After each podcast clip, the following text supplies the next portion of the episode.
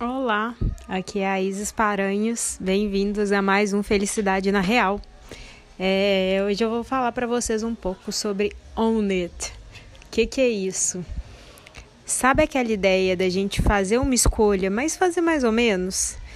Por exemplo, você vai entrar no mar, mas você não entra de corpo inteiro.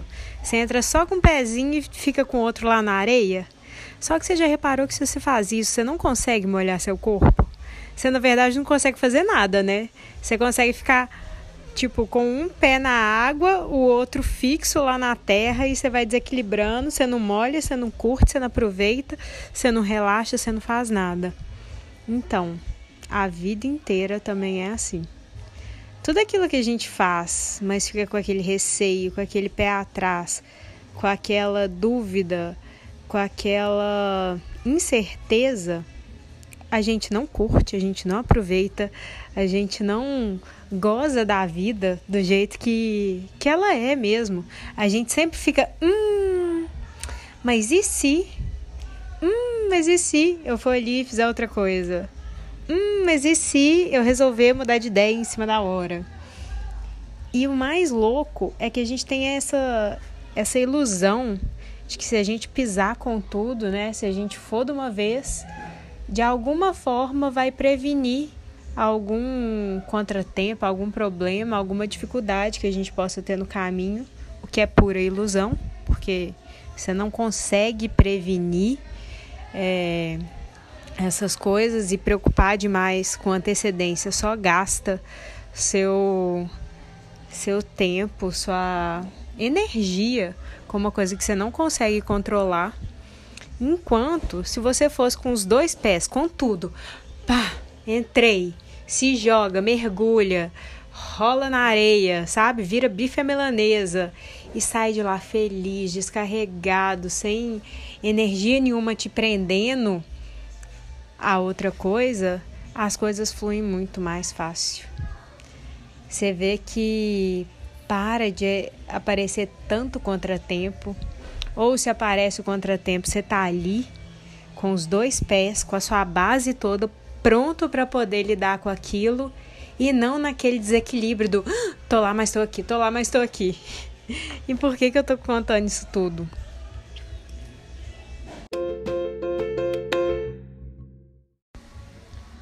E eu vou contar uma história para vocês aqui que eu acho que talvez faça algum sentido, assim. É, mas com a da areia, eu sempre comecei. Bom, vamos lá. Eu tenho uma marca de praia, já tem uns três anos, na verdade quatro. É, eu comecei em 2016. Eu não sou formada em moda, não trabalhava nessa área. Já trabalhei em loja de shopping, como a maioria, maioria não, mas uma grande parte das mulheres da minha idade talvez tenham passado por isso também mas por muito pouco tempo. E eu fui, comecei a dar areia do zero, sem conhecer, sem saber, sem né, ter um conhecimento profundo nenhum. E ao mesmo tempo eu dava aulas de inglês. Além disso tudo, eu ainda sou formada em engenharia, engenharia de produção civil, e eu amo a vida holística em que eu me descobri. Hoje eu sou terapeuta de barras de axis também. Olha que louco. Então, juntando isso tudo, como é que eu realmente consigo, né, estar ali, sendo que meus pés sempre estão mais ou menos em outros lugares? E é sobre isso que eu quero falar. Que no começo a minha marca para mim sempre foi uma espécie de trampolim. Eu sabia que eu estava fazendo aquilo ali, mas era para fazer uma outra coisa depois. Eu sabia que eu estava desenvolvendo, que eu estava crescendo, que eu estava né, faz, é, fazendo tudo, mas sempre com aquela ideia do. Ah, mas não é bem isso que eu faço. Ah, mas não é só isso que eu sou. Eu tinha muito essa ideia, viu, gente? Ah, mas eu sou engenheira. Eu tô fazendo isso daqui só por um tempo. Ah, mas eu sou formada em engenharia, eu preciso de exercer minha profissão magnânima. Eu não posso abandoná-la, então isso daqui é tudo muito temporário. Na época eu também estava prestes a, a mudar para a Austrália.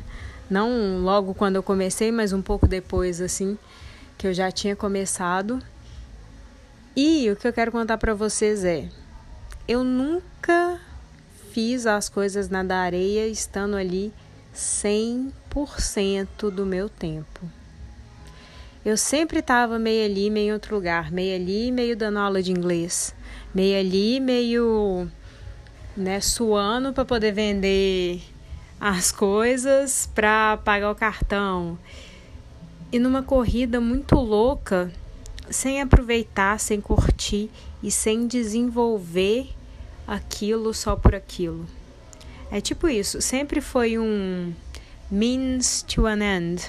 Sempre foi o meio para conseguir alguma coisa e não já a coisa que eu queria conseguir.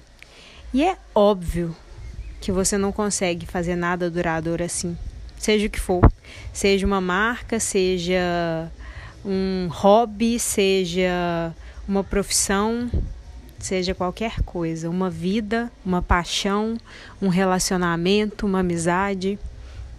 E aí, hoje em dia, quanto eu percebo assim que ao longo do caminho, se eu tivesse realmente conseguido falar não para as coisas que eu não queria fazer, por exemplo, ao mesmo tempo que eu estava construindo essa minha marca, eu também dava aulas de inglês e ganhava, não estou exagerando, eu ganhava tipo 10 reais a, a hora aula.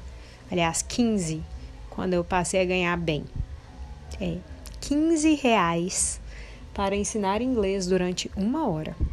E isso que você não gasta só uma hora, você tem o tempo de locomoção, você tem o tempo de de correção das coisas, de preparação da aula, preparação de material e N mil outras coisas.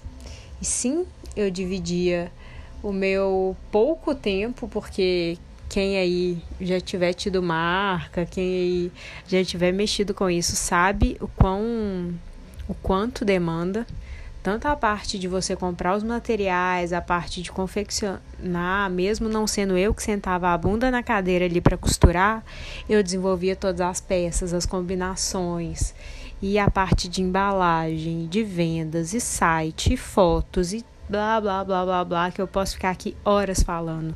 E sim, eu fazia tudo, além de ainda dar aulas além de ainda fazer qualquer outra coisa que aparecia, porque eu tinha que dar um jeito e eu não podia ficar só ali. Mas então, nem sei se alguém vai conseguir tirar alguma coisa disso. Mas fica aí a dica: o que quer que você for fazer, por mais louco que pareça, por mais doido que isso possa soar para você, não significa que você tem que abandonar todo o resto que você faz.